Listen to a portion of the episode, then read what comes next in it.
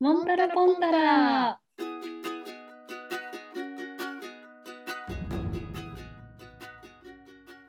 じゃあ始めます。第2回目、モンタラポンタラ。イエーイ いやちょっと第2回目嬉しいね。嬉しいね。前回の反省点を踏まえて、ちょっと2回目変えてみました。これでね、また聞きにくかったら第3回目も変わるかもしれないけど、そうそうこでどんどんどんどんあの小さくブラッシュアップ PDCA をそう回していく感じでね。聞きやすくなればって感じだね。ですね。えで今日どうだったポンタ今日はね、意外と忙しかったよ。家で在宅してた。あそうなんだ。私はね在宅中にやってるわけじゃないけどちょっと最近ねドイツ語ね学ぼうかと思ってるな。んでドイツ語いや前回の話題でも上がったと思うけどちょっと外国住みたいみたいな話あったじゃんうん。今めっちゃリサーチしてるのどこワーホリ行けるかをねうん。でその中で結構、まあ、結構さワーホリ行けるところ多くってうん。絞ろうと思ってたんだけどとりあえずヨーロッパ系で絞っててうん。でさらにその中で、まあ、ちょっとそもそもさ行きたくないなとかあんま興味ないなっていうところはもう除外していくじゃん。うんそれで残ったのがフランスドイツとスペインとスウェーデン、その中でまあドイツとかスペインはもう全然言葉も学んだことないしうん。行ったこともないからん面白そうだなってちょっと思ったのね。うん。でその中で、まあ、スペインとかも調べたりとかしてドイツも調べた中で最初はスペイン気候もいいし良さげだなと思ったんだけどうん。なんか私ドイツの方が性格的には合うかもしんないなと思ってうん。うん。ところでちょっと一回ドイツ語を先にちょっとかじってみようかなと思っている次第でございます。まあっていうところでねじゃあ今後私さドイツ語を学んだりとか他の言語ちょこちょこかじれたらちょいちょい出していくねワードを。うん、え、フランス語はもうやめんのまあフランスねありなんだけどなんかちょっと今までやってきてないところドイツ語ってでもフランス語よりもさ、なんか難しそう。名詞にさ、女性名詞、男性名詞と中性名詞っていうのが3つあって、ああ、うん、それ読んだわ。あ、ちょっと、中性って意味わかんなくない本当だよね。 モンタはちなみに結構中性的な雰囲気を醸し出してると思いますよ。人間に対して名詞化するえしかも自分に対して。いや、 本当それね。いや、でもね、ポンタはね、こういうところもちゃんと拾って突っ込んでくれるからありがたい。はい、では、えっ、と、テーマの方に行きましょう。グーテンモーゲンじゃあ、今回のタラタラ。始めますね。はい、お願いします。今回のテーマは、デルデルデン憧れの人です。イエーイじゃあ、ポンタ、あ、ポンタじゃない、モン タから。ごめん、間違えた。えーっとね、モンタは今現段階でポッと浮かぶのがビオレット・エファール。えーっと、フランス人のメイクアップアーティストでエステ・ローダングローバルディレクターやってたりとか、本当につい最近なんだけど、あの2週間前とかに自分のメイクブランドも立ち上げて始めたりとかうん、で30代半ばで写真家のご主人と一緒に3歳くらいの娘とあニューヨークに住んでるねうん、っていうような感じの人で雰囲気とかも本当にもう素敵なパリジェンヌお姉さんっていう感じのうん、なんか雰囲気ですごいナチュラルなのでもうんスタイリッシュで別になんか汚い感じとかっていうわけじゃないんだけどどこにその憧れの要素を感じてんのなんかね本当に自分という素材をいかに愛してあげて使うかっていうのをすごいテーマにしてる人で、もうみんな生まれながらにして完璧 We're all born perfect ってよく言うんだけど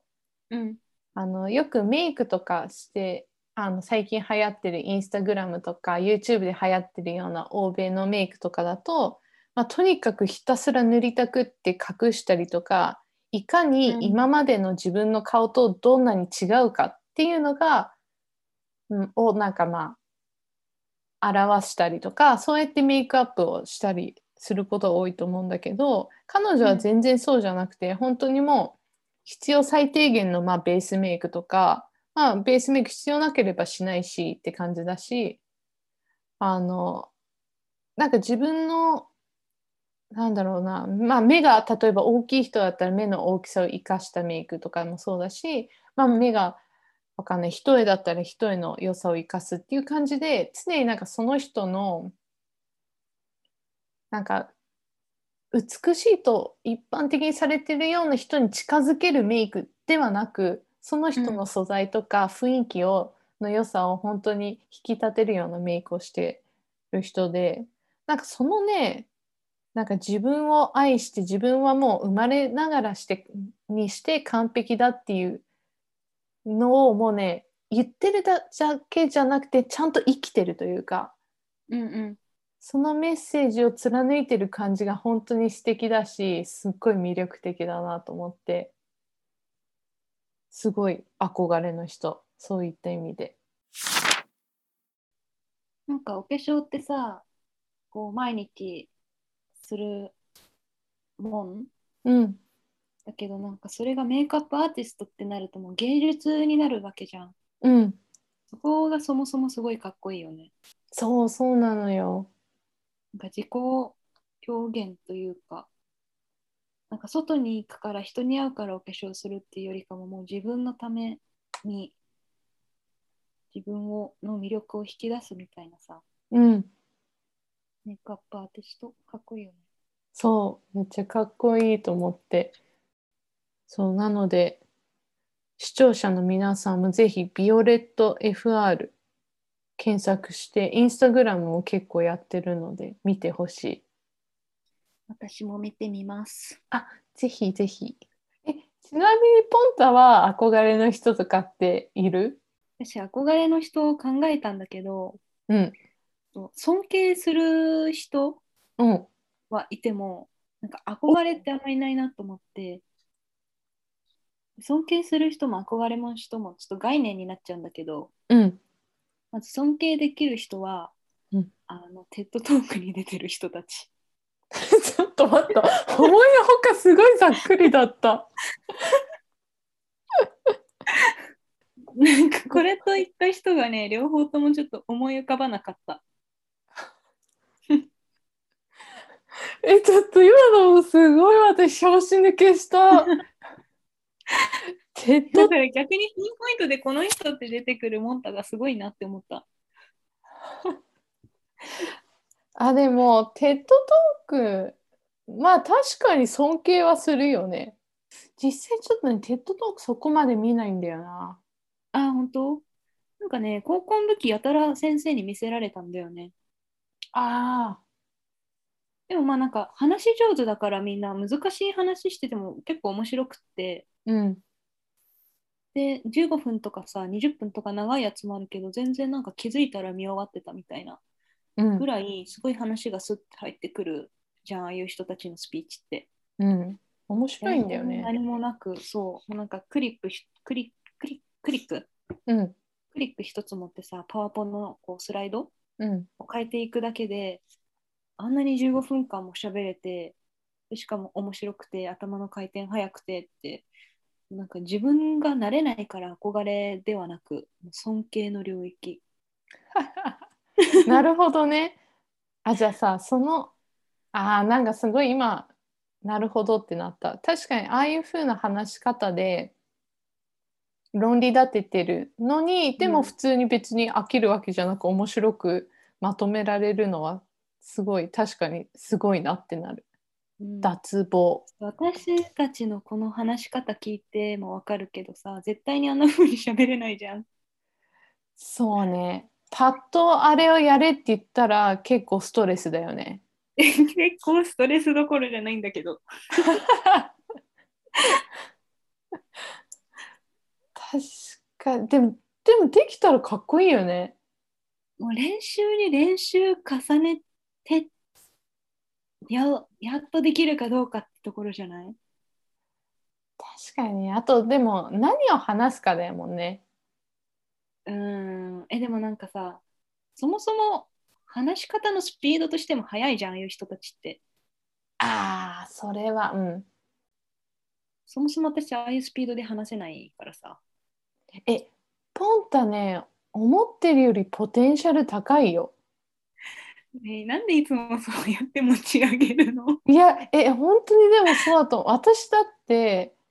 めちゃ遅いもんとろいもん話し方 私の中ではすごいトントン話してんの、なのに聞いたらびっくらこけるほど遅いね声を聞いてびっくりしたっていう話ね そ録音か録音を聞いて自分の思ってた声と全然違ったっていううそうなんだよねもっとね私低く話して早く話してる印象心のちょ中っと低い声出してみてポン タあのさうんモンタなんだけどさうんえどう低くなってただ大丈夫なんか怒ってるあそういう感じ あのモンタさんあ違うポンタさんはいはいはいあのまるまる会社のものなんですけれども、はいあの本日伺う予定ですよろしくお願いいたしますあの序盤と終盤が違う人だったあやっぱち違うえちょっと ねやっぱいあの低い声はちょっと出せないのかもしれない私は怒ってない限 り確かにね怒ってると低くなるのかもなあーでもヒステリーになるよりかはいいんじゃないでもヒステリーにもなるんだと思うヒステリーだったら極端にキンキン声になるっていう怖っあだわ絶対そんな姿録音で聞きたくないわえなんか実はさちょっとした告白なんだけどさ一時期自分で歌を、その時ハマってる歌を歌って録音して聞き直すって遊びにハマってたのああえ全然やるよ多分普通にみんなあ、本当やるあ、よかった。今まで秘密にしてたんだけどさ。かわいいそう、でもなんかね、それ最初聞いた時衝撃的だったけど、なん多分ね、5、6回聞いたら普通に慣れちゃった。だから自分の歌声は割と慣れてる。うんでも話し声はちょっとな。なんか寝る前にいろいろこう思考ぐるぐるする時ってあるじゃんある。そういう時に限ってなんか仕事面でも何でもいいんだけどさあ特に私就活の ES 書いてた時かなにあこういう言い回しいいじゃんってすごい思い出すあの思いつくことがあってうん。でその時にもう暗闇だからもう書くのとかもめんどくさいからもう携帯の録音機能を使ってうん。ボソボソ喋って次の日それを聞いて文章にするっていうのをよくやってた めちゃめちゃかっこいい。かっこいいっていうかだからその時のボソボソ声うん。で寝る前だし眠いしうん。っていうのですごいボソボソ声なの。 でそれはそれでもうなんか自分の普段の声っていうふうに認識してなかったんだけどあ、そっか。ちょっと特殊だもんね。そうもうそういうことそういえばやってたなって今思い出した。そういえばさ、さっきちょっと話戻っちゃうけどさ、ポうんン尊敬してるのはテッドトークの人 でさ、うん、憧れの人ってまたあ別の集団なの。憧れの人もまたもっとふわっとした概念でうん。 天真爛漫な人あ、でも、それはちょっとわかる。いいよね、天真爛漫のわか人る。うん。え、うんエグザンプルは、なんかその人がいるだけで場が盛り上がるっていうかあうん癒されるっていうか、でもその人は何も計算してないでそれをしているの。わかる。ああとさ概念でいくとさ私頭脳明晰な感じ結構憧れるかも。うんなんか例えばだけどえっ、と大悟みたいな人あのマイインドなんだっけメンタリスマイトンの方ね。あそうメンタ リストメンタリストの大悟の方とかって